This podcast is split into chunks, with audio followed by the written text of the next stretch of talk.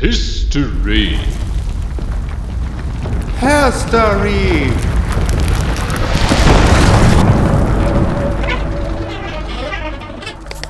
Der Story. Der Art. Ein transinter-envitastischer Podcast. Mit Kuku. Und Tia. Pling, plang, plung, da sind wir wieder, beziehungsweise da bin ich wieder. Äh, denn Kuku äh, macht heute frei, denn wie versprochen gibt es jetzt sowieso einfach als kleines Special, als kleines Schmankerl die Komplettaufnahme, nein, aber einen, einen großen Ausschnitt aus dem Buch Judith Todosi, Grenzgänger. Und bevor wir dazu kommen, will ich gerne noch was nachreichen, nämlich eine, eine Buchempfehlung, die ich eigentlich schon in der letzten Podcast-Folge euch geben wollte und dann aber einfach vergessen habe. Denn Kuku hat es so schön angesprochen. Ich bin ja äh, rübergekommen aus dem Westen. Ich bin ja nach der Wende, also nach 89 geboren Ja. und dann rübergekommen. Prahle ruhig mit deiner Jugend. Ja, danke. Für mich war es ja auch so ein bisschen so ein Kulturschock. Ich war, glaube ich, also, das klingt jetzt so schlimm, ne? aber, aber man, man hat ja sehr komische Vorstellungen im, im Westen über den Osten Ja. und äh, über, über die, die Geschichte der DDR. Und ich glaube, ich habe die ersten vier Jahre hier vor allem damit zugebracht, ähm, da alles zu revidieren, was ich äh, Mm. glaubte zu wissen. Und dazu passend die Buchempfehlung Learning to Unlearn, Decolonial Reflections from Eurasia and the Americas äh, von Madina Tlostanova und Walter Mignolo. Es ist auf Englisch und es ist vielleicht nicht immer so ganz so einfach zu verstehen. Es ist jetzt nicht so mega das zugängliche Buch, aber wenn ihr einen vertiefenden Einstieg sucht in das Thema, insbesondere nämlich äh, dessen, was Kuku da anspricht, nämlich, dass es bereits eine historische Kolonialisierung des europäischen Ostens und des globalen Ostens gegeben hat, also das, was als Osten konstruiert wurde, sozusagen in Abgrenzung auch vom Westen, dann ist das Buch eine große Leseempfehlung. Ähm, da lässt sich viel lesen dazu, wie eben äh, Osteuropa und Südosteuropa, äh, da beispielsweise auch die muslimische Bevölkerung, aber auch andere Bevölkerungsteile ähm, kolonialisiert worden historisch.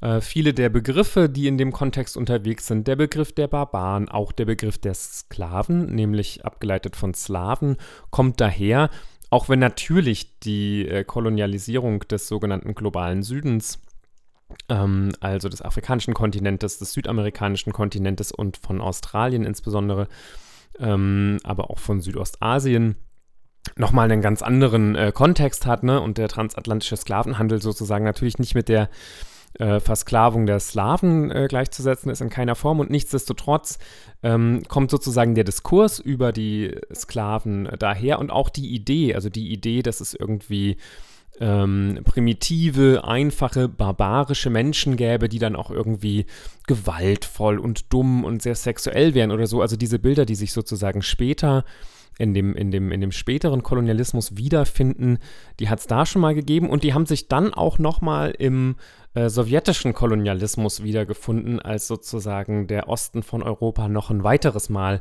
kolonialisiert wurde. Und jetzt ko- bekomme ich auch den Dreh zur DDR. Was nämlich ein interessantes Phänomen ist, ist, dass natürlich die, die DDR erstmal als, äh, wenn wir sie jetzt geografisch angucken, ähm, ganz, ganz langer Teil ihrer Geschichte Teil des Westens war. Ne? Und äh, ganz viel, was, was dem Kolonialismus vorausgeht, zum Beispiel die sogenannte Aufklärung, von, auf, von diesem Boden ausging. Und nichtsdestotrotz hat sich der Diskurs und die Idee des, des Ostmenschen, des Ossis, ähm, als irgendwie dumm und primitiv und mit einer äh, nicht wertvollen Kultur, die hat sich eben dann spannenderweise zu Zeiten des Kalten Krieges und auch zur Wendezeit das ist zumindest eine These, ähm, übertragen auf die Menschen aus äh, dem Osten Deutschlands sozusagen, die dann eben zu Ossis wurden und wo wieder diese kulturelle Abwertung stattgefunden hat. So. Das als kleiner Nachklapp zur letzten Sendung kann man ja mal drüber nachdenken. Ähm, jetzt aber voller Einstieg und Tauchgang und Kopfsprung in Judith Hodosi Grenzgänger. Judith Todosi, wie gesagt, 1939 in Berlin geboren, lebte in Ostberlin bis 1972, war im Gefängnis, arbeitete als Rockmusikerin und hat äh, einen Fluchthintergrund. Ähm, das Buch heißt Grenzgänge, Sozialismus aus der Froschperspektive betrachtet, auch aus dem Leben eines real existierenden Taugenichts. Wir konnten uns kaum entschließen, in das Auto zu steigen. Es hatte in der Sonne Backofentemperatur angenommen. Ich zog wenigstens den Pullover aus, musste ein dünnes T-Shirt anziehen. Ich hatte den Pullover über dem Kopf, als dieses Girl mich ansprach. Das heißt, sie wollte, nun starrte sie fasziniert meinen Busen an und kriegte kein Wort über die Lippen. Ich zog den Pullover wieder runter und lachte. Ich habe Sie verwirrt. Verzeihen Sie bitte. Sie wandte sich an Yogi und fragte irgendwas, während ich das T-Shirt überstülpte. Wir spielten in Seif-Hennersdorf. Das hatte sich zu einer Underground-Hochburg entwickelt. Die ganze Oberlausitz war ein dankbares Gebiet, aber Seif-Hennersdorf war zum Wallfahrtsort geworden. Die besten Gruppen aus der Ostzone spielten hier. Heute würden wir mit der Klaus-Renft-Kombo aus Leipzig zusammen auf der Bühne stehen. Das war schon eine Ehre. Der Saal war krachend voll, bevor es überhaupt losging. Es war eine irre Stimmung. Renft meinte, los, lass uns aus dem Laden ein kleines Woodstock machen. Wir gaben uns Mühe. In der Pause kam einer vom Einlassdienst. Er bat mich an die Tür zu kommen. Eine Freundin von mir aus Bautzen sei dort. Ich kannte niemand in Bautzen. Wahrscheinlich ein Groupie, das ohne Eintrittsgeld herein will. An der Tür wartete eine Tussi, die sich von den Dorfschönen unterscheidet. Sie trägt ein Kleid, ein hübsches sogar. Sowas ist ganz aus der Mode gekommen. Sieht nett aus, mit ihren schrägen, grünen Katzenaugen, aber ich kenne sie nicht. Sie hilft mir nach. Sie haben mich heute auf dem Parkplatz ganz schön in Verlegenheit gebracht. Tut mir leid, lag mir gar nichts dran. Das könnten Sie doch gut machen, indem Sie mich jetzt hereinholen. Es ist überfüllt. Ohne Ihre Hilfe komme ich nicht rein. Ich sage dem Einlasser Bescheid. Sie lädt mich zu einem Glas Sekt an die Bar. Nicht unsympathisch. Das ist ungewöhnlich. Die meisten setzen voraus, dass ich reich bin und deshalb zahlen muss. Sie kann sogar plaudern, flirtet ganz geschickt in so einer eigenartigen Weise, dass ich sie frage, ob sie lesbisch ist. Sie weicht aus. Sie lebt in einer kleinen Stadt, sagt sie. Ich sage, das hindert doch nicht daran zu bemerken, dass Frauen angenehmer sind. Wir reden den ganzen Abend, so oft ich Zeit habe. Ich gebe ihr meine Adresse und sage, ich würde mich über ihren Besuch freuen. Sie lässt nicht lange auf sich warten. Schon zwei Tage später ist sie da, erwischt mich in der wüstesten Unordnung, Kleider sind über die Sessel verstreut, Schminkkram liegt herum, Parfumflakons stehen im Wege, sie beäugt alles mit sichtbarem Wohlgefallen, sieht sich ein Kleid an. Tragen Sie sowas? Ich sage ja. Sie fragt, ob das aus dem Exquisit ist, ob sie es mal anprobieren dürfte. Es passt ihr gut. Wir haben die gleiche Größe. Sie lädt mich zum Essen ein, hat einen Haufen Geld bei sich. Ich will wissen, was sie macht. Sie arbeitet bei der Mutter im Laden, sagt sie. Und das bringt so viel Geld ein, wundere ich mich. Sie lächelt. Ach ja, man kann nicht klagen. Sie interessiert sich sehr für Musik, ist gut informiert, kennt sogar Jethro Tull. Es ist nicht langweilig mit ihr, sie ist charmant, spielt gerne den Kavalier, so auf alte Schule, Tür aufhalten und solcher Scheiß, aber das kommt ja doch an. Irgendwie fühlt man sich, nee, gar nicht geschmeichelt, eher aufgehoben, behütet. Kein übles Gefühl. Wir landen im Bett. Sie ist zunächst schüchtern und unbeholfen, das gibt sich aber recht schnell. Sie scheint unbegrenzt Zeit zu haben. Die Mutter nimmt das nicht so genau, sagt sie. Alles sehr angenehm. Sie kommt bald wieder nach Berlin, bringt Geschenke mit, weibliches natürlich, Unterwäsche, sagt, darin würde sie mich gerne sehen. Dafür kramt sie in meinem Kleiderschrank und trägt meine Sachen. Am Ende tragen wir Kommun. Wir müssen erst immer absprechen, wer heute was trägt. Macht richtig Laune. Dann kommt sie damit heraus, ihre Eltern würden mich gern kennenlernen. Ich frage, sag mal, hast du eine Meise? Ich bin ein Bürgerschreck. Mich kann man doch keinen Eltern vorstellen. Sie sagt, meinen schon. Das sind selber ausgeflippte Typen. Die einzige Gefahr, die ich sehe, wäre, dass die Mutter dich mir wegschnappt. Marlies ist oft in Berlin und wir sind uns so nahe gekommen, dass wir anfangen, über die Zukunft zu reden. Marlies gesteht mir, sie möchte weg von zu Hause. Sie möchte nicht mit in diesen ganzen Strudel gezogen werden. Ich kriege so nach und nach zu erfahren, woher der Reichtum kommt. Marlies ist erschreckend offen, sie hat wenig Sympathie für ihre Mutter. Sie hat von ihr nie Liebe erfahren. Luzi, das Dienstmädchen, hat sich um Marlies gekümmert, hat sie zur Schule gebracht, hat ihr den Hintern gewischt und ihr die Entschuldigungszettel geschrieben, wenn sie Lust hatte zu schwänzen. Sie liebt ihre Tanten, die in Bautzen in Armut leben. Sie kriegen nur ein paar Mark Rente, weil sie Nazis waren. Elisabeth schert sich nicht um ihre Schwestern. Marlies besucht sie heimlich, steckt ihnen eine Tafel Schokolade zu oder ein Päckchen Tee. Elisabeth war immer unterwegs. Marlies hat sie oft wochenlang nicht gesehen. Und nun sitzt sie in dem Kunstgewerbeladen und gammelt vor sich hin. Zu lernen gibt es da nicht viel. Sie möchte raus, möchte nicht den gleichen Weg gehen wie die Mutter. Was meinst du mit gleichem Weg? Stasi. Die Mutter arbeitet für den Stasi. Meinst du, so viel Geld könne man mit einem Kunstgewerbeladen verdienen? Ich habe keine Lust, nach Einzelheiten zu fragen, schweige. Kannst du mich jetzt nicht mehr leiden? Ich raffe mich zu einem Doch, doch auf. Du kannst ja nichts dafür. Sie sagt nochmal, ich möchte da raus, ich möchte lernen, am besten studieren, damit ich unabhängig bin. Wie kann der Stasi so viel Geld rausschmeißen? Will ich dann doch wissen. Sie erklärt, im Grunde verdient sie das Geld selber. Sie macht die meisten Geschäfte schwarz, am Finanzamt und der HO vorbei. Der Stasi sorgt dafür, dass nichts schief geht. Wenn das Finanzamt eine Buchprüfung vornehmen will, fordert der Stasi die Akte an und das war's dann. Außerdem hat sie dicke Lieferungen an das Verteidigungsministerium. Nun war es mir zu viel, ich lachte. Sie sagt, lach nicht blöd. Die liefert natürlich keine Panzer oder Kanonen. Sie liefert alles, was an Geschirr, an Bestecken oder Gläsern gebraucht wird. Wenn die Russen einen Toast ausbringen, dann fliegen schon mal die Gläser an die Wand und die werden dann von der Mutter ersetzt. Oder nach einem Bankett muss das Tafelsilber wieder vervollständigt werden und das Meißener Porzellan und alles geht über Mutters Ladentisch. Wenn Hoffmann, der Verteidigungsminister, für seine Freundin eine Aufmerksamkeit braucht, schafft Elisabeth die ran. Einer muss es schließlich machen oder denkst du, ein Minister geht einkaufen? Ich bekam später alles bestätigt. Ich lernte die beiden alten Damen kennen in ihrer winzigen Wohnung ohne die geringste Spur von Luxus, wie er bei Elisabeth herrschte.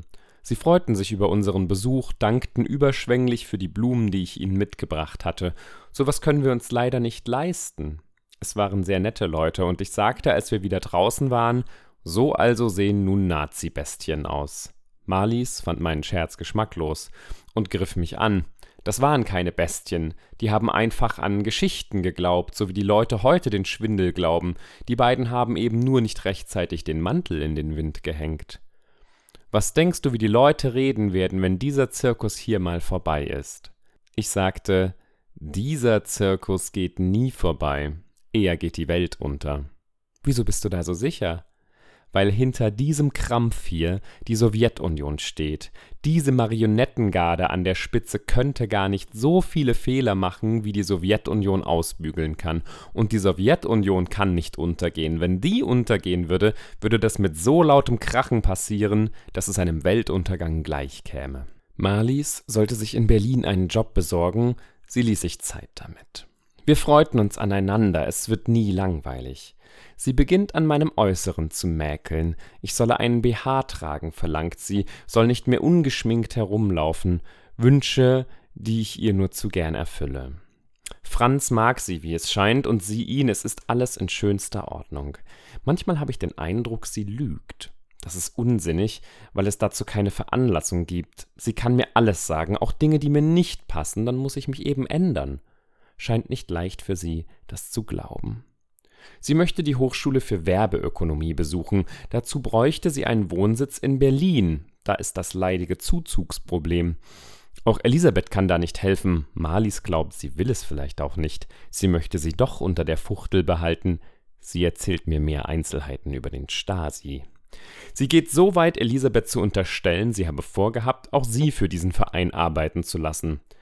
Sie möchte nie wieder nach Bautzen zurückkehren, nun wo sie durch mich die Welt aus einer ganz anderen Perspektive kennengelernt hat. Es klingt ehrlich, und ich bin stolz, sowas zu hören. Ich weiß nicht mehr, wer damit angefangen hat, aber wir reden über Heirat. Dann wäre das mit dem Zuzug geklärt und sie könnte ernsthaft an ein Studium denken. Das ist schon ein Argument. Ich zögere. Die Ehe hat was Heiliges für mich. Ich habe nie ernsthaft an Heirat gedacht, wozu auch kein Mensch fragt heute noch nach dem Trauschein, nur die Zuzugstelle. Wir beginnen über Brautkleider zu reden. Überhaupt, wer trägt denn das, falls wir. Wir lachen uns tot, stellen uns vor, was die für Gesichter machen, die Bonzen auf dem Standesamt. Allein deswegen müsste man ja wirklich.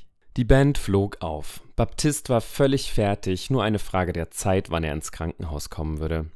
Ich war ins Spiel gebracht worden, um die neue Band mit aus der Taufe zu heben. Also war doch in erster Linie die Anlage und das Auto gemeint. Galli war beleidigt, dass ich ihm das unterstellte, deswegen war es aber nicht weniger wahr. Es war schwieriger, als Galli sich das vorgestellt hatte. Seine Pläne ließen sich nicht verwirklichen, weil die Leute, die er vorgesehen hatte, absprangen. Irgendwie packten wir es letzten Endes, nachdem wir Tage und Nächte herumrannten, um Leute zu finden, das Transportproblem zu lösen und die Anlage für die veränderten Anforderungen zu vervollständigen. Franz griff wieder tief in die Tasche, Galli hatte einen Dänen an der Hand, der uns die Klamotten über die Grenze brachte. Ich ließ mir eine Anhängerkupplung an den Fiat bauen und der Seehund hatte einen Anhänger, der das ganze Equipment aufnehmen konnte, wenn wir uns auf vier Leute beschränkten. Der Seehund war bei uns in der Möwe aufgetaucht wie ein rettender Engel. Wir saßen bei Hansi an der Bar und bliesen Trübsal, weil nichts klappen wollte, da erschien der Seehund. Schwer zu glauben, dass er zufällig erschien. Er wusste von unserer Sucherei und hatte für die meisten Probleme eine Lösung. Dadurch war zu verkraften, dass er als Trommler die zweitbeste Lösung war. Es war ein Abenteuer, auf das wir uns da einließen. Wir waren vier, nur ich konnte singen. Ich hatte noch nie versucht, allein zu singen, jeden Titel, den ganzen Abend. Durch die Besetzung Gitarre, Bass, Schlagzeug und ich mit Flöte und Gesang bekam die Gruppe eine halsbrecherische Leichtigkeit. Ein kleines Missgeschick konnte uns zum Kentern bringen. Es reichte, wenn ich heiser würde. Aber schon bei den Proben merkten wir, es hatte mehr Vorteile als Nachteile. Die Musik wurde wunderbar durchsichtig, ohne den Mulm einer Orgel, ohne zusätzliche Bläserstimmen und ohne Backgroundgesang. Wir mussten nur sehr präzis spielen, konnten uns nicht einer hinter dem anderen verstecken, wir mussten für jeden Ton gerade stehen, da gab es kein Mogeln. Es hatte auf der anderen Seite enorme wirtschaftliche Vorteile. Wir hatten geringe Transportkosten und unsere Gage wurde durch vier geteilt, nicht durch acht oder durch sechs wie in anderen Gruppen. Deswegen verlangten wir aber keineswegs weniger Geld. Der Seehund übernahm das Geschäftliche. Er war gerissen genug, viel Geld herauszuholen, und wir verdienten so richtig Kohle. Die große Frage war nun, ob diese Musik überhaupt bei den Fans ankommen würde. Es war alles andere als Tanzmusik, es war auch für Zuhörer keine simple Kost. Wir standen einsam da mit unserem Experiment, mehr aus der Not denn aus Kalkül geboren. Klaus Lenz machte Furore mit seiner Chicago Adaption, wunderbare Bläsersätze, Rockoperngleiche Kunstwerke. Uli Gumpert füllte die Säle mit SOK, wobei gestritten wurde, ob da das russische Wort Kok, also Saft, dahinter stand oder das Akronym für Soul ohne Konkurrenz. Der Rest der Bands machte Middle of the Road Music. Solche Musik, wie wir es vorhatten, gab es noch nicht in Ostberlin. Ich hatte meine persönliche Emanzipation durchsetzen können. Unsere Gruppe nannte sich Judith eigentlich kein Name, der Fans in Bewegung setzen könnte. Wir schlugen ein wie eine Bombe. Wir spielten, wo wir auch hinkamen, vor einem mäßig gefüllten Saal. Wenn wir das zweite Mal kamen, drängten sich die Leute Stunden, bevor wir die Instrumente abgeladen hatten. Wir hatten einfach das Glück, den Trend erwischt zu haben. Interessant war das Gespräch bei unserer ersten Siegesfeier. Wir hatten das Thema Stasi beim Wickel, spekulierten, wie intensiv unsere Überwachung ist. Musiker sind keine gewöhnlichen Typen, sind Kulturfunktionäre, das wussten wir alle. Wir tauschten unsere Verdächte aus. Der Yogi ganz sicher, bei Witte sollte man vorsichtig sein, Schulze müsste eigentlich, sonst könnte er nicht so viel Kohle machen. Ich wage die These, wenn vier Leute zusammen sind, die auch nur ein bisschen aus der grauen Masse herausragen, wie beispielsweise Musiker, muss einer von ihnen ein Stasi-Beauftragter sein. Dabei sehe ich den Seehund herausfordernd an, bis der sagt: Na, Kinder, ich will ehrlich sein. In unserem Falle bin ich es. Ein gutes Wort. Klärt die Atmosphäre. Man weiß, woran man ist. Der Erfolg der Gruppe hatte mich mutig gemacht. Ich hatte nichts mehr dagegen zu heiraten. Ich überlegte das ungewöhnliche Verhältnis zwischen Marlies und mir und zog daraus den Schluss, wir waren in unserer besonderen Konstellation so stark aufeinander angewiesen, dass schon allein aus diesem Umstand eine viel stärkere Bindung entstanden war als üblich. Ich dachte, weder Marlies noch ich waren in der Lage, einen anderen Partner zu finden. Wir mussten uns mehr umeinander bemühen als normale Paare. Elisabeth stand den Heiratsplänen ihrer Tochter nicht vorbehaltslos positiv gegenüber. Ihre Haltung war für mich schwer zu beurteilen. Ich wusste nur eines sicher, sie war nicht aufrichtig, aber das war nach allem, was ich von Marlies erfahren hatte, nicht anders zu erwarten. Manchmal schwang sogar eine unübersehbare Überheblichkeit des reichen Großbürgers dem emporkömmlerischen Künstler Hungerleider gegenüber mit, das hatte dann schon was Kabarettistisches. Manchmal kam die Besorgnis der Sozialistin dem Untergrundarbeiter gegenüber zum Vorschein, was nicht minder komisch auf mich wirkte. Wir gingen zum Standesamt, das Aufgebot bestellen. Die Dame erläuterte, nicht unfreundlich, das sei nicht möglich für zwei Frauen. Ich legte ihr meinen, noch immer männlichen, Personalausweis auf den Tisch. Sie sah ihn aufmerksam an, dann mich und bat uns zu warten. Wir wurden zur Abteilungsleiterin gerufen. Sie betrachtete uns eher wohlwollend, wir redeten sachlich und freundlich. Sie könnte das nicht entscheiden, bat uns ein Stockwerk höher. Auch hier eine Frau, schon wesentlich forscher, ließ aber mit sich reden, hörte sich an, als ich ihr erklärte, wir erfüllten, wie aus unseren Ausweisdokumenten ersichtlich, alle Anforderungen, die an Ehekandidaten gestellt werden könnten. Falls sie die Richtigkeit meines von ordentlichen Behörden der DDR ausgestellten Personalausweises anzweifelte, könnte ich sie natürlich nicht daran hindern, die Eintragungen zu ändern, etwa dort als Vornamen Judith einzutragen. Sie überlegte. Wir wurden zum Vorgesetzten geleitet. Ein Mann, dem Aussehen nach Parteigenosse seit 2000 vor Christus, kampferprobt im Umgang mit Feinden der Arbeiterklasse. Er musterte uns, halb spöttisch, halb angeekelt, und polterte los. Ich hab ja nicht geahnt, dass sowas in unseren Staat frei rumlaufen darf. Nu kommen Sie mal mit heiraten. Abgelehnt. Basta. Ich beherrschte mich und sagte betont ruhig, Sie werden uns sicher erläutern können, auf welche Verfassungsgrundsätze sich Ihre Entscheidung stützt. Er keifte, da brauch ich ja keine Verfassung. Das sagt mal mein gesundes Empfinden. Ich verbesserte ihn. Sie meinen das gesunde Volksempfinden. Er tönte. Jawohl, das gesunde Volksempfinden. Zögerte. Wat? Ich meine natürlich das Empfinden. Ich will sagen, wie unsere Werktätchen so wat ansehen. Ich wies ihn darauf hin, niemand könne und wolle ihm vorschreiben, wie er privat die Dinge sähe. Nur stünden wir nicht vor einem Privatmann, sondern vor dem von der Bevölkerung eines freien Staates beauftragten Hüter über Gesetz und Recht, der keine Befugnis habe, persönliche Empfindungen über die Gesetze zu stellen.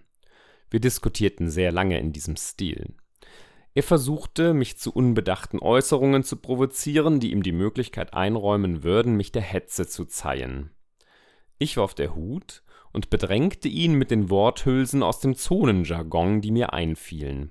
Diese Sprache hat auch ihre Tücken, die Bedeutungen wandelten sich, beispielsweise war der Begriff menschliche Erleichterung tabu geworden, wer den benutzte, hatte sich schon als Kapitalistenknecht entlarvt. Am Ende gab er entnervt auf, ließ sich von uns versprechen, dass die Zeremonie in der dem Anlass entsprechenden Würde vollzogen werde, und wünschte uns Glück. Franz reagierte zu meiner Überraschung kühl. Ich hatte gedacht, seine Sympathie für Marlis sei umfassend, aber er redete in merkwürdigen Floskeln, stellte sogar die von ihm selber aufgebaute Vaterbeziehung in Frage, sagte, das war was für die Leute, für den äußeren Schein. Er konnte meine Entscheidung nicht beeinflussen, aber es ging ein Riss durch unser Verhältnis. Wir einigten uns immerhin darauf, dass ich auch jetzt noch alles stehen und liegen lassen würde, wenn sich die Möglichkeit zur Flucht ergäbe. Und Marlies? Wenn die mitkommen könnte, wäre es schön. Will sie denn? Ich glaube schon. Unter Umständen könnte es sogar für ein Ehepaar leichter sein, grübelte er. Ich brachte nicht aus ihm heraus, wie er das meinte. Ich hatte Marlies nichts von unseren Plänen erzählt, hatte auch niemals Hinze erwähnt, aber wir hatten über Flucht gesprochen, waren uns einig, dass wir eine sich bietende Gelegenheit wahrnehmen würden. Wir hatten vor, irgendwann die Verwandtschaft in Ungarn zu besuchen. Dort wollten wir die Augen offen halten. Das große Ereignis rückte näher. Wir wollten in der Möwe feiern, wo sonst. Für den Polterabend bestand Marlies auf großen Umtrieb, lud ständig neue Leute ein, ich wusste gar nicht, wo das hinführen sollte. Ich war gerührt, mit welchem Aufwand sich die Leute von der Möwe um die Vorbereitungen kümmerten, sie machten es sozusagen zu ihrer eigenen Angelegenheit. Ich merkte bei der Gelegenheit zum ersten Male, dass ich Sympathie genoss. Vielleicht war gar nicht ich persönlich gemeint, sondern der Widerstand, den ich verkörperte. Ich schwamm mit großer Beharrlichkeit und einiger Publicity gegen den Strom. Wahrscheinlich fühlten sich davon viele Leute angesprochen, auch wenn sie mich selber eher zum Kotzen fanden. Die Trauung fand im Rathaus Köpenick statt. Die Standesbeamten nahmen unsere Ringe in Empfang. Inschrift Marlies, Judith, 29. April 1971. In ihrer Rede sagte sie, man müsse sich gegenseitig unterstützen, besonders wenn es gelte, gemeinsam Widerstände zu überwinden, dürfe sich nicht irre machen lassen aneinander. Als wir aus dem Rathaus kamen, war das Fernsehen da, interviewte uns. Ich sagte den Leuten, sie irrten sich, aber sie waren sich sicher, sie wollten nicht irgendein Paar, sondern uns. Später erfuhr ich, eine Kampagne war im Gange. Man wollte die Langhaarigen salonfähig machen. Motto: Auch Langhaarige können Sozialisten sein. Die Gäste begannen eine Polonaise durch die Möwe. Die bärige Lesbe startete eine Prügelei mit dem Seehund, Galli schüttete angewidert Sekt in sich hinein. Ich rettete mich erstmal zu Hansi an die Bar. Der schüttete wortlos Himbeergeist in zwei Gläser. Eines hob er in meine Richtung, das erste Mal, seit ich Gast in der Möwe war. Wilmos hatte sich nun das Hemd vom Leibe gerissen, versuchte sich ein Messer in die Brust zu rammen, damit die Kommunistensau, er wies auf Elisabeth, sein Blut saufen könnte, wie sie es immer machte, seine Seele habe sie ihm schon aufgefressen. Rudolf Grüttner stand begeistert mit Fondi am Rande und lachte Tränen, behauptete immer wieder, nicht mal Kafka könnte sich solche Szenen ausdenken. Wir machten unsere Hochzeitsreise durch Polen. Für uns Ostzöhnlinge war Polen ein Land, in dem man durchatmen konnte. Der Kommunismus war dort nicht bis in die letzten Lebensbereiche eingedrungen, es gab privates Leben, es gab Märkte, auf denen konnte man Bauern deren eigene Erzeugnisse abkaufen, es roch nach Dill und eingelegten Gurken, und man konnte vergessen, dass es Sozialismus gab. Die Leute waren arm, aber sie lebten ihr Leben, ließen sich nicht bis in die letzten Winkel ihrer Seele vereinnahmen. Wir kamen viel herum und hatten die ersten Schwierigkeiten mit uns. Marlies kam mir verändert vor, ich musste mich ständig zusammennehmen, um Streit zu vermeiden. Es war, als wenn sie nun, da ich das Zuchteisen trug, so nannte sie den Ehering, aufgehört hatte, sich zu bemühen. Sie spielte nicht mehr Kavalier, sondern die verwöhnte Göre, quengelte dauernd herum, mal musste sie ganz dringend aufs Klo, mal hatte sie Hunger, mal Durst. Es nervte, und ich war froh, wieder zu Hause zu sein, bei der Band. Wir hatten den Seehund durch Trommelmaxe, der von der Armee wiedergekommen war, ausgetauscht. Nun ging alles noch ein Stück besser los. Ulbricht war endgültig ausgebutet worden und es herrschte Tauwetter. Niemand wusste so recht, wie es weitergehen würde, aber wir hatten erst einmal Narrenfreiheit. Die ersten Platten von ostdeutschen Beatgruppen kamen auf den Markt, die Pudis wurden von der Jungen Welt als beste Popgruppe gefeiert, wir feixten zwar darüber, aber es war schon ein Fortschritt, dass es überhaupt offizielle Beatgruppen gab. Judith schickte sich an, in die Reihe der besten Gruppen vorzustoßen, wir wurden schon als Geheimtipp gehandelt. Wo wir auch auftauchten, wir spielten vor ekstatischen Jugendlichen, die von weit her angereist kamen, um gerade uns zu hören. Wir waren dabei, eine Kultgruppe zu werden. Höchst gefährlich, denn dann konnte man schnell auf die Abschussliste geraten. Eine Rolle spielte dabei mein persönliches Auftreten. Ich sang mit meiner rauen Stimme, die im Gegensatz zu meiner ansonsten weiblichen Erscheinung stand. Viele zerbrachen sich den Kopf über mich. Treffend die Episode, als der Seehund gefragt wurde, als wir irgendwo eintrafen: Sag mal, die Dame dort, ist das ein Kerl oder eine Frau? Sagt der Seehund: Nee, das ist unsere Sängerin, das ist ein Mann. Mir erzählte später jemand, sie hätten mich im Biologieunterricht durchgenommen. Wir spielen in einem kleinen Kaff in der Nähe von Bautzen, keiner von den angesagten Rockschuppen. Wir sollen dort mit einer anderen Band spielen, Bubis aus der Gegend, nette Jungs, sind begeistert, dass sie mit uns auf einer Bühne stehen dürfen. Unsere Fans sind angereist, der Laden ist rappelvoll, der ganze Platz steht voll Motorräder mit auswärtigen Kennzeichen. In der Pause kommen zwei Männer hinter die Bühne, stellen sich nicht vor, sondern kommen gleich zur Sache.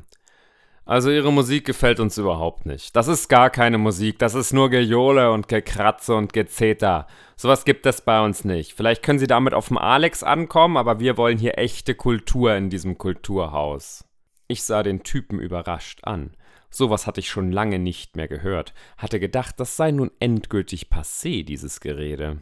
Ich kreischte, bis ich keine Luft mehr hatte, schrie sie an, sie sollten uns mit ihrem hirnrissigen Scheiß verschonen. Wir sind staatlich anerkannte Künstler, Sonderklasse-Musiker, und wenn ihnen das nicht gefiele, sollten sie abhauen, aber uns nicht auf den Keks gehen. Die Beurteilung unserer Kultur obliegt nicht irgendwelchen Dorftrotteln. Sie gingen. Der Veranstalter klärte uns auf. Das war der Bürgermeister des Ortes und der Stasi-Beauftragte. Am Montagnachmittag ist Yogi bei mir, möchte wissen, was ich mit der Anlage mache, nun wo ich verboten werde. Er wird verlegen, als er bemerkt, dass er zu schnell war. Ich weiß noch gar nichts. Yogi sagt mir nichts weiter. Woher er was weiß, kriege ich nicht raus. Der Brief kam vom Magistrat, Abteilung Innere Angelegenheiten. Herr Konziele bittet mich zur Klärung einer persönlichen Angelegenheit zu erscheinen, der Berufsausweis ist mitzubringen.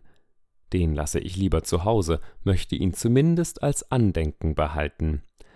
Dieser Konziele ist einer jener eunuchenhaften Apparatschicks, etwas dicklich, mit schwammigen Zügen, geringem Bartwuchs und unangenehm weichlichen Händen, weiß der Teufel, weshalb dieser Typ Mann in den Schaltzentralen des Sozialismus so häufig anzutreffen ist, vielleicht haben die was zu kompensieren. Er empfängt mich mit einer ganz offensichtlich vorher zurechtgelegten Anrede. Tag, Herr. Er hält inne, sagt mit Ekel in der Attitüde, aber ich weiß überhaupt nicht, ob man sie so noch anreden kann. Ich unterbreche ihn, sage, ich lege da keinen Wert drauf, ich empfinde mich nicht als Mann.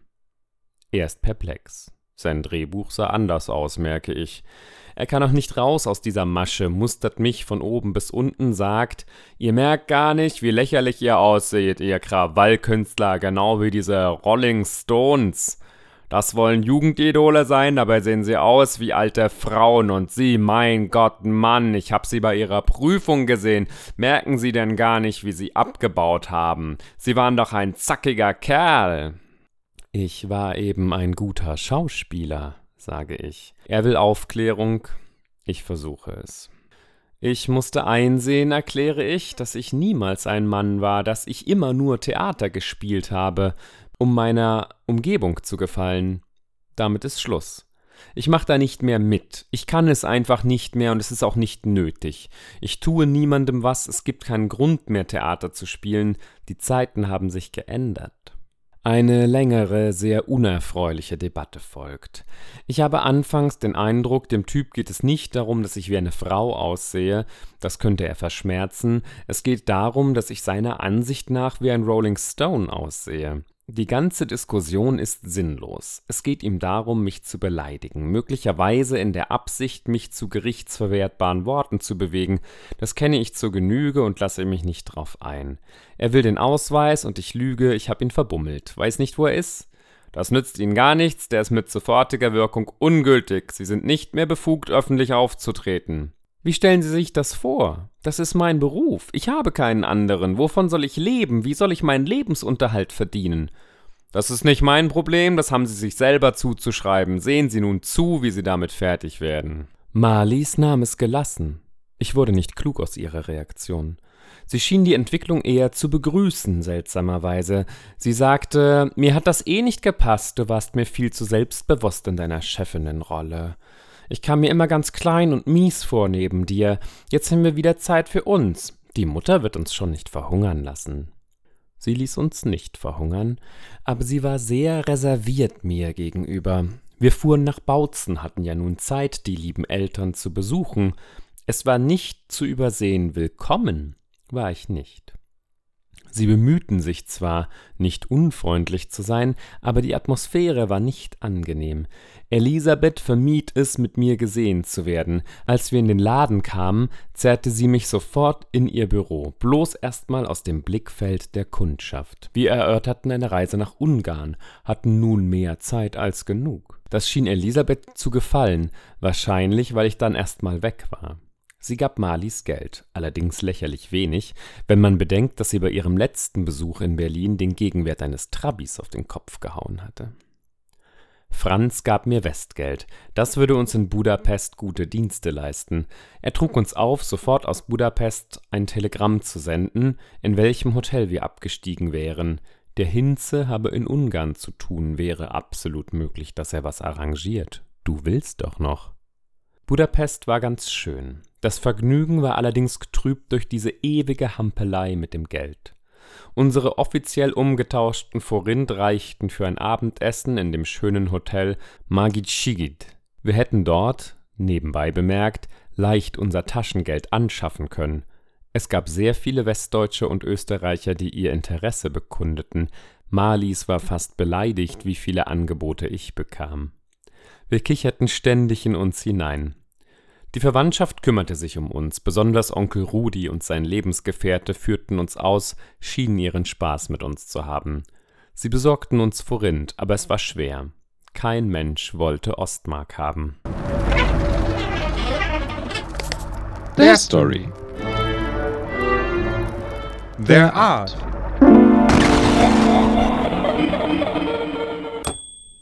Die Idee kam von Franz.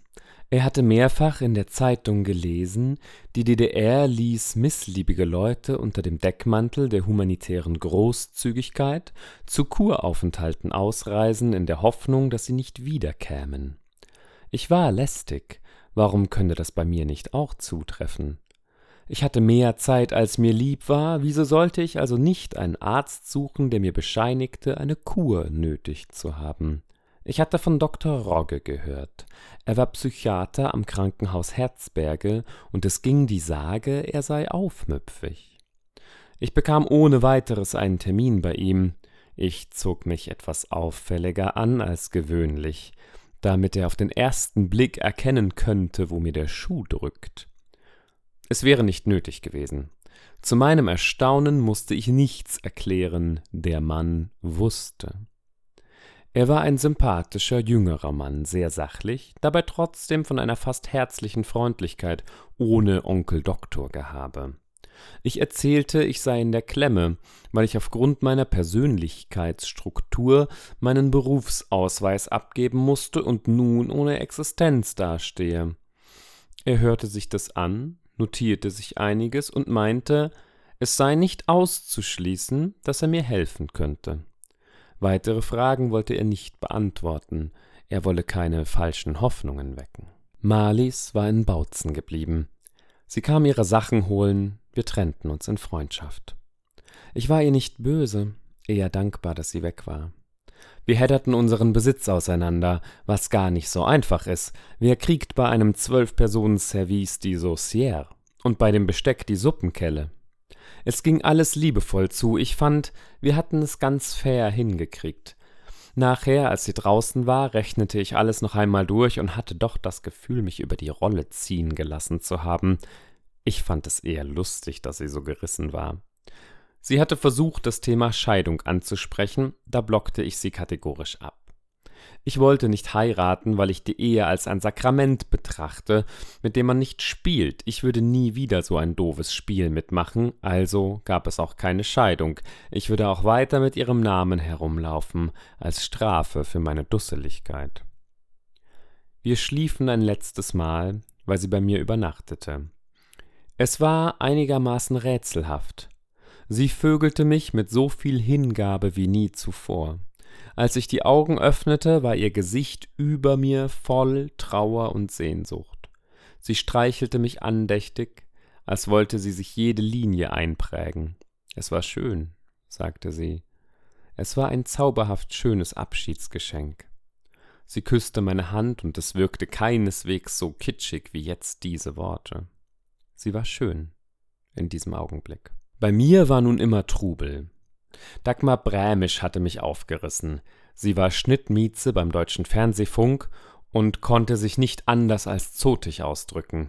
Ich habe nie ein Mädchen so viel Sauereien reden gehört. Wenn sie ganz liebevoll und brav zu reden Lust hatte, sagte sie freundlich, du alte Gewitterfotze. Sonst drückte sie sich derber aus. Leute, die sie nicht kannten, guckten da schon mal irritiert. Sie war lesbisch und wir gingen Weiber aufreißen. Gelang uns auch, im Eisenbahner oder in der Kantine des Friedrichstadtpalast. Dort fanden neuerdings die Jazz-Sessions und Musikertreffen statt. Ich ging gern dorthin, ich fühlte mich geschmeichelt, wenn jemand fragte, ob ich bei ihm einsteigen wollte. Ich hatte eigentlich auch gar keine Zeit, Musik zu machen. Um mich herum waren immer irgendwelche Mädchen. Es hatte sich herumgesprochen, dass bei uns ständig etwas los war. Diesem ganzen wunderschönen Sommertreiben machte ausgerechnet Dr. Rogge ein Ende. Er schickte eine Karte mit einem Gesprächstermin. Ich ging auf das äußerste gespannt dorthin, allein, ohne meine Schönheiten. Dr. Rogge teilte mir mit, er habe mir eine sehr erfreuliche Mitteilung zu machen. Ich erwartete nun aufgeregt, er würde sagen, ich dürfe mich zum Beispiel nach Hamburg begeben, weil dort das Deutsche Zentrum für die Erforschung der Transsexualität angesiedelt ist. Oder nach München, nach Casablanca. Nein. Er eröffnete mir, ich bekomme meinen Berufsausweis zurück. Ich weiß nicht, ob er bemerkte, dass ich enttäuscht war. Ich war es auch nicht richtig, brauchte nur eine Sekunde zu begreifen, was er meinte, hatte nicht im Traum an diese Möglichkeit gedacht. Mir wurde klar, das war schöner als Ausreise. Ich konnte wieder mitmischen, konnte das machen, was ich mit so viel Mühe erlernt hatte, konnte meinen Häschen beweisen, ich könnte nicht nur Spöks machen, ich war was, nicht nur eine leicht irre Tussi mit einem Gönner. Ich wollte wissen, wie er das zu Wege gebracht hat. Er sagte, ich habe den Magistratsbeamten aufgefordert, seine Entscheidung zu überdenken, hab schwere Geschütze aufgefahren, hab denen zu bedenken gegeben, dass niemand wegen seiner Geschlechtszugehörigkeit diskriminiert werden darf, auch wenn man das Geschlecht nicht auf den ersten Blick festlegen kann.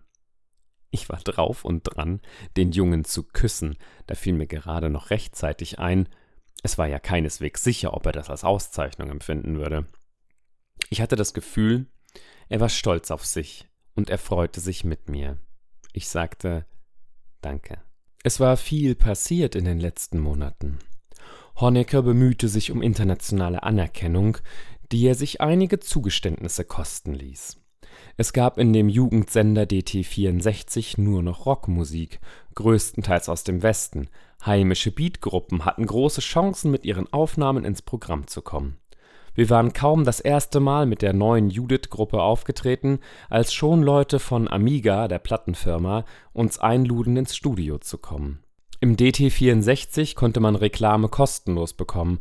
Ich rief dort an und bat den Redakteur zu verkünden, Judith spielte heute im Gryphius. Er war sofort bereit, einer Band mit einem so schönen Namen seine Unterstützung zu versprechen. Die Veranstalter waren lockerer geworden, nach der Haarlänge fragte überhaupt niemand mehr. Die Frage war, ob das so bleiben würde.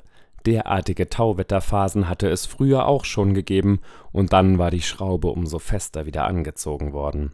Im Westen regierte die Große Koalition, und Brandt tat alles, um menschliche Erleichterungen durchzudrücken.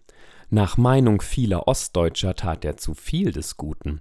Wir hatten die Befürchtung, er half damit nur, die DDR zu stabilisieren. Die Versorgungslage verbesserte sich, das war ja ganz angenehm, aber für die politisch Uninteressierten entstand so der Eindruck, der Sozialismus sei auf dem rechten Wege. Dann kamen auch noch die Posthosen in den Handel und die Leute dachten, nun geht es wirklich aufwärts. Die Bundespost hatte aus dem regen Paketverkehr Richtung Osten Überschüsse erwirtschaftet und diese Überschüsse wurden unter Willy Brandt in die DDR transferiert. Die Politbüro-Clique kaufte dafür unter anderem Lewis Jeans in allen Farben ein und brachte sie in die HO-Läden. Nun sah man plötzlich biedere Parteikader ihre Sitzungsärsche in die so vehement geschmähten Lewis Jeans klemmen. Wir Staatsfeinde kauften zwar auch diese Hosen, aber wir waren uns einig, diese Scheißhosen brachten den alten Säcken mehr Sympathien ein, als jede aus eigener Kraft vollzogene Maßnahme erreichen könnte. Heute denke ich, damals wurde das Überleben dieser Greisenklicke um mindestens zehn Jahre verlängert. Willy Brandt verhandelt mit den Ostzonenmachthabern um Reiseerleichterungen für die Bundesbürger auf den Transitstrecken, genauso wie für die Ostdeutschen. Er hat ein paar Erfolge, immer um den Preis der Aufwertung des Regimes. Wir Ostdeutschen fragen uns bang, ob er so blind ist, das zu übersehen, oder ob sein Herz so weit links schlägt, dass ihm ein Scheitern des sozialistischen Experiments so stark schmerzen würde, dass er es verhindern möchte. Brandts Bemühungen führten dazu, dass eines Tages Franz mit mir über meine Flucht reden wollte. Nicht mehr von Hinze erzählte er, sondern von einem jungen Fernfahrer, mit dem er es treibt. Dieser Truckdriver berichtet nun, seit Tagen sind die Grenzkontrollen lascher geworden, die Grenzer winkten sogar schon mal ein plombiertes Auto durch. Der Rainer hat nun überlegt, seinen Truck so zu präparieren, dass er damit jemanden über die Grenze schmuggeln könnte. Für viel Geld, versteht sich.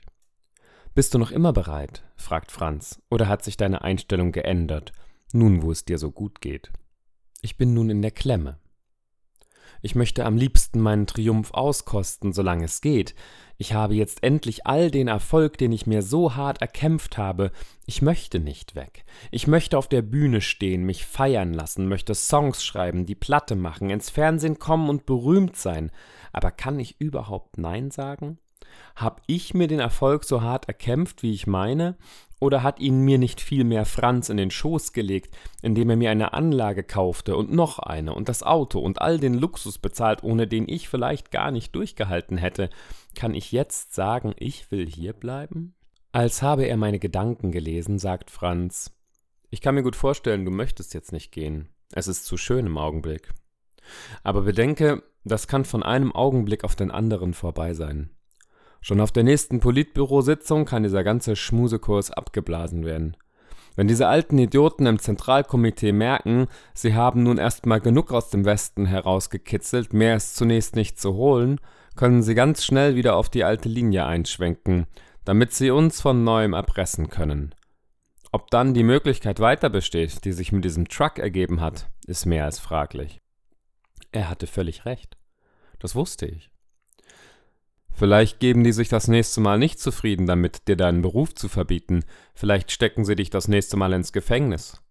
Oder ins Irrenhaus, wie sie es in Russland mit den Dissidenten machen. Weißt du, ich kann dir nicht versprechen, dass es dir im Westen besser geht als hier im Moment. Aber denk dran, wie verzweifelt du schon warst. Über die Ostsee wolltest du schwimmen. Ich sagte, du hast recht. Im Grunde überlege ich überhaupt nicht. Es ist völlig klar, ich gehe. Sobald es machbar ist, da gibt es gar keine Frage. Es ist nächste Woche machbar, sagt Franz. Ich war nun entschlossen. Ich bin bereit, wann immer du es für richtig hältst. Gut, sagt er. Ich bin auch heute mit dem Rainer verabredet. Er will dich vorher kennenlernen, will sich überzeugen, dass du nicht hysterisch bist und durchdrehst, während das Ding über die Bühne geht. Kann ich gut verstehen, denn er riskiert mehr als du. Fluchthelfer werden verdammt hart bestraft. Wenn sie euch schnappen, bekommt er fünf, sechs Jahre, du vielleicht zwei Jahre, nicht mehr. Ich sagte, Franz, ich krieg gar nichts. Ich lass mich nicht schnappen. Wenn sie uns erwischen sollten, renne ich los oder ich greife sie an. Ich werde sie zwingen, mich zu erschießen. Ich gehe nicht noch einmal in den Knast, daran ist nicht zu denken. Meinst du das im Ernst? Ja. Überleg doch selber, wie haben die mich 61 geschunden, und nun stell dir doch vor, wie die heute in meinem Zustand mit mir umgehen. Die würden sich einen Spaß daraus machen, mich zu zerbrechen. Die würden, wenn sie mich verhafteten und ich mich ausziehen müsste, vor lauter Begeisterung Hurra schreien. Die würden ein Freudenfeuerwerk abbrennen, würden mich durch Presse und Fernsehen zerren. Seht!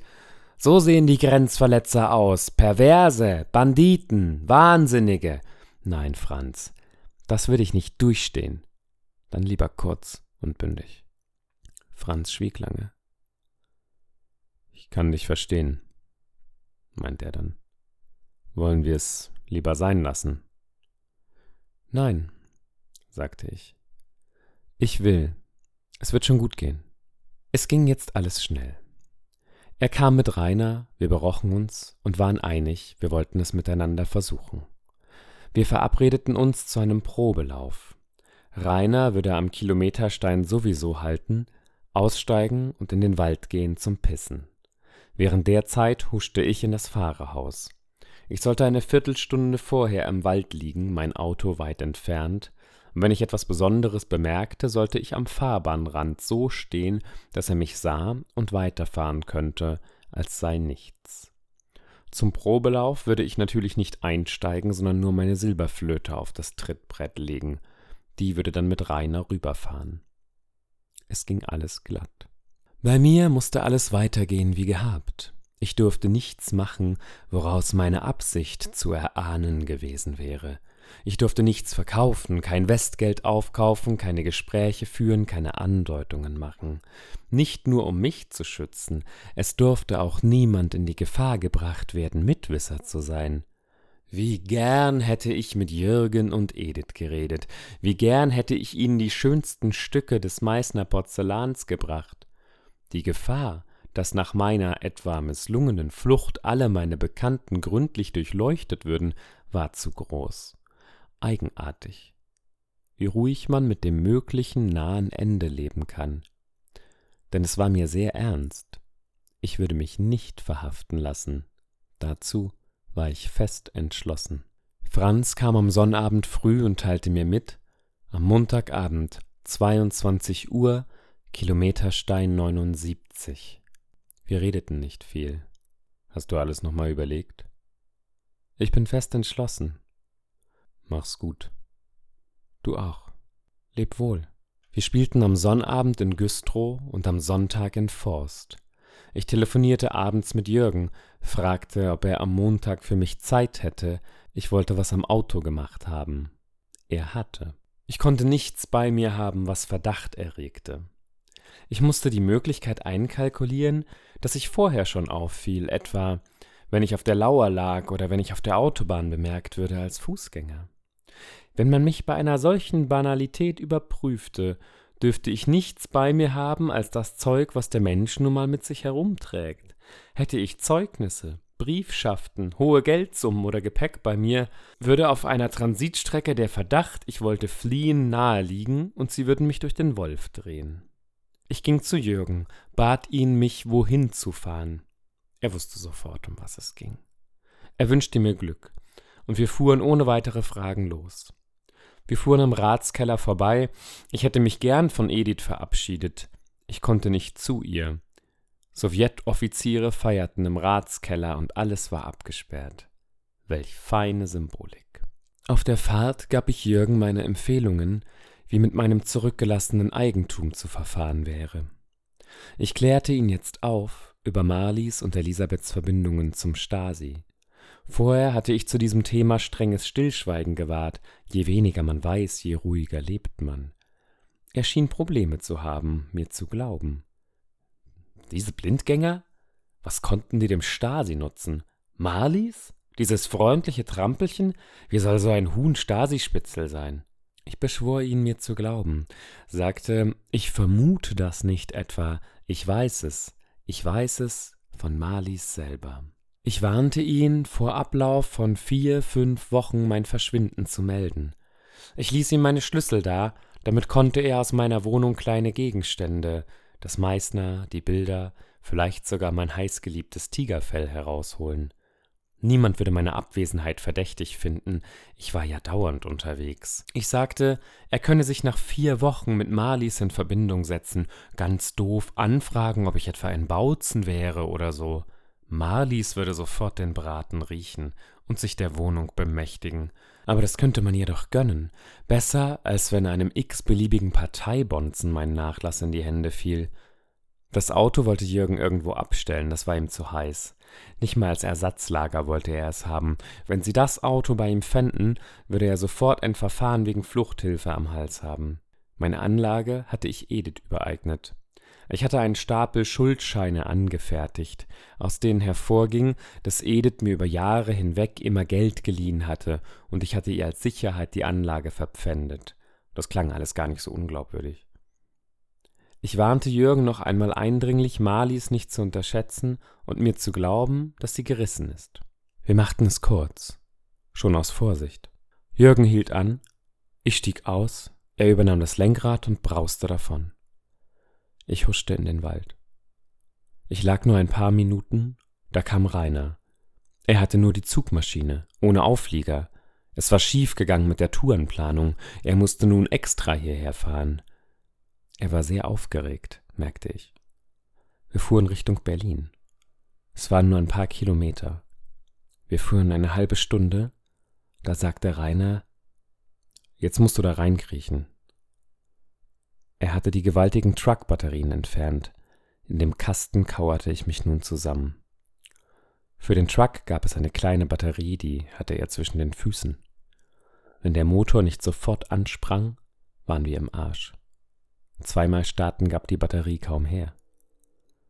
Ich weiß nicht mehr, was ich die Minuten, die ich in den Batteriekasten zubrachte, empfand. Ich glaube, Ruhe. Ich war gelassen. Es stand einfach zu viel auf dem Spiel da hört man auf, sich zu erregen. In ein paar Minuten bin ich in Westberlin oder ich bin tot. Andere Möglichkeiten gab es nicht. An der Grenze stieg Rainer wortlos aus, klopfte nur mit der flachen Hand auf den Kasten. Er hatte das Radio laut gestellt, schlecht für die Batterie, aber gut, um versehentliche Geräusche von mir zu übertönen.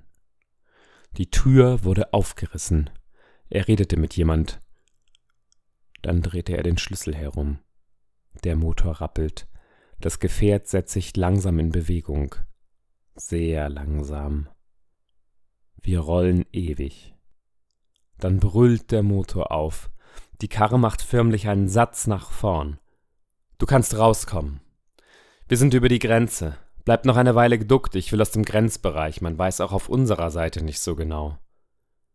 Dann richte ich mich auf. Wir sind auf der Avus. Ich falle Rainer um den Hals. Zünd mir mal eine Zigarette an, sagt er. Ich schaffe es nicht. Seine Hände flattern.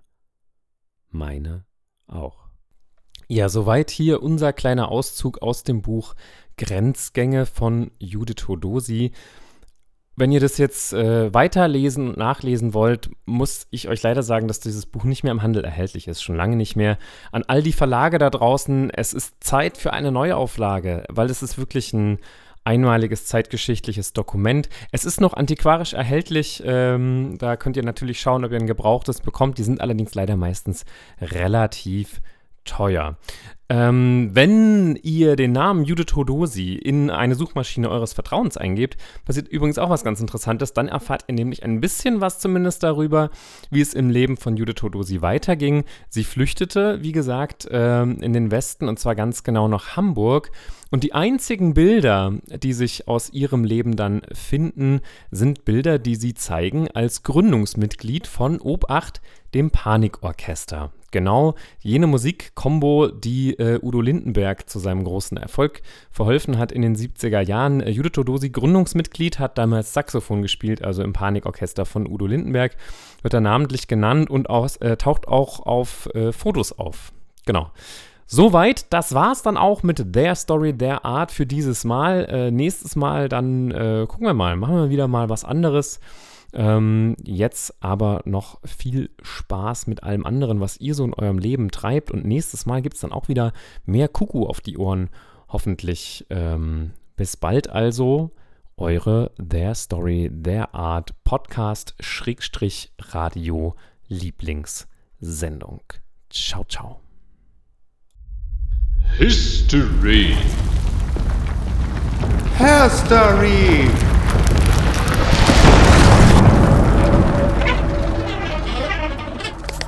Their Story. Their Art. Ein transinter-envitastischer Podcast. Mit Kuku Und Tia.